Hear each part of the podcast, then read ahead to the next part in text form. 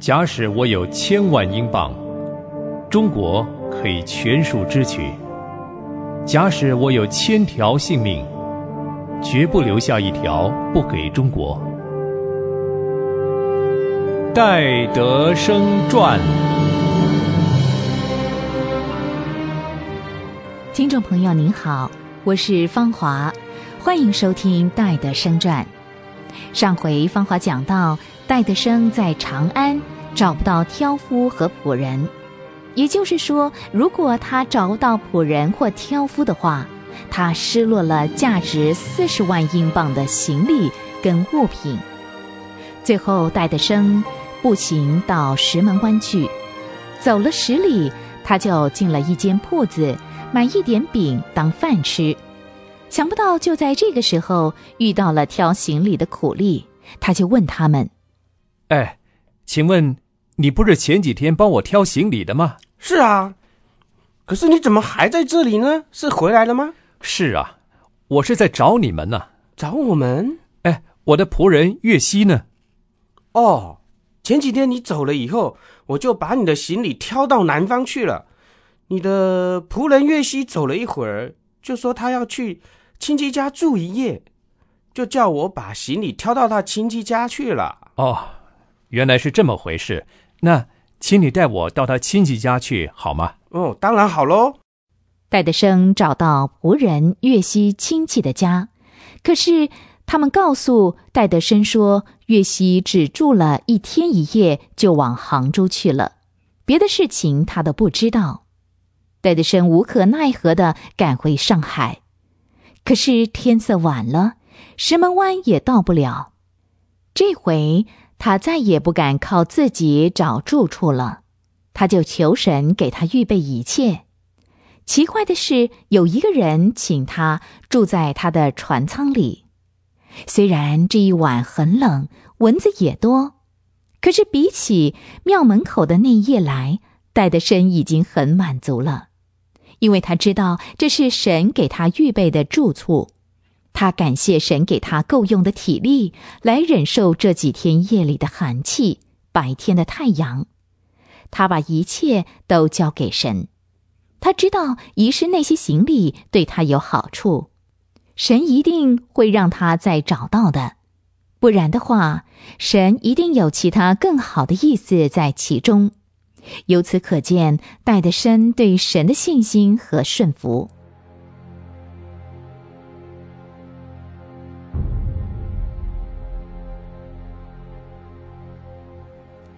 戴德生回到上海，第一件事就是调查他的仆人岳西。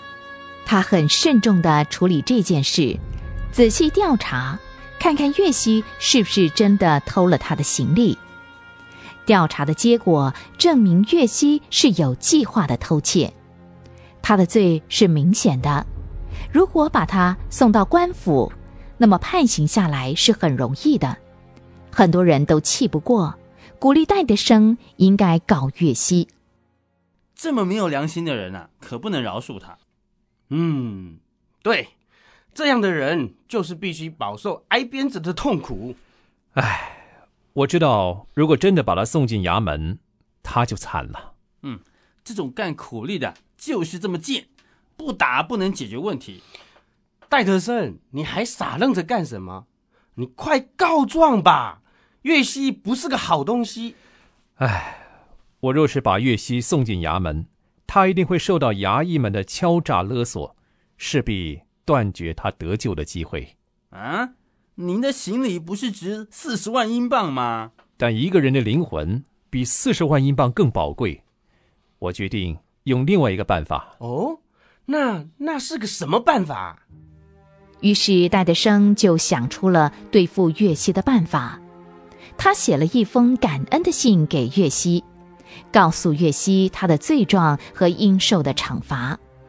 本来他想把他送官定罪，可是想到主耶稣以善对恶的故事，就不这么做了，叫岳西放心，连他头上的一根头发都不会受伤。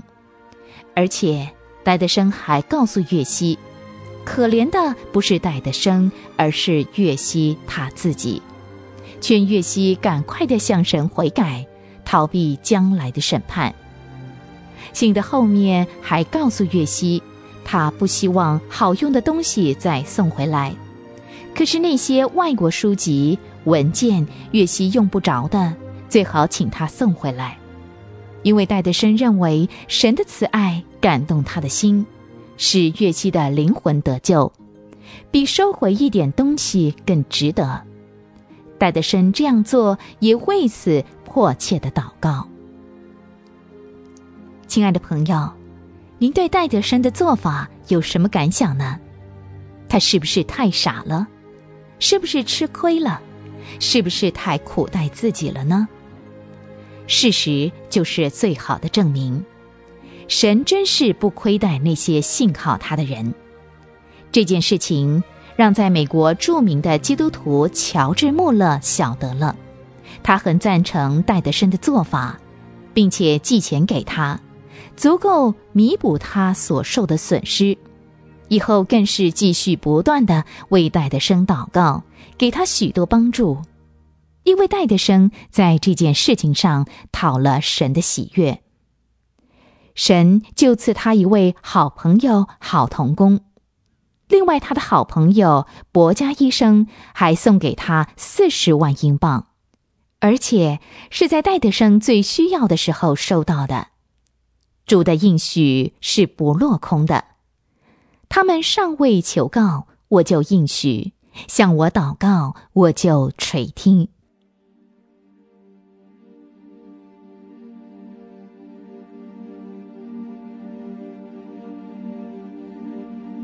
八月二十二日，戴德生又到了宁波，见到了很多朋友。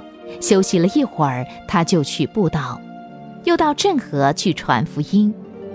派克医生已经为他预备好药品和他所需的器材，他急需回到汕头，结果一拖再拖，到了十月初才回汕头。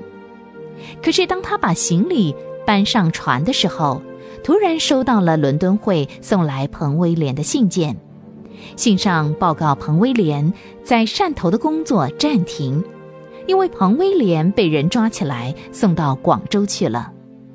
虽然没有生命的危险，却需要很长一段时间才能见面。戴德生看了这封信就愣住了，他并不知道这是怎么一回事。一次又一次的阻挠，看样子汕头是回不去了。他的住处毁了，行李又被窃盗给偷走了，回宁波的日期也耽搁了。现在，似乎所有的门都关上了，以前看得很清楚的，顿时深陷在云雾中。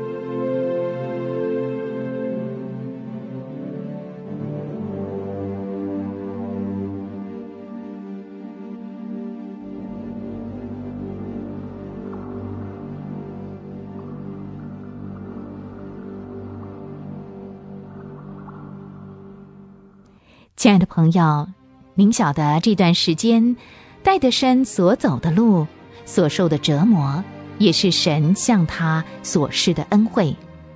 戴德生既然知道这是神的阻挡，他就默然不语，专心等候神给他下一步的引导。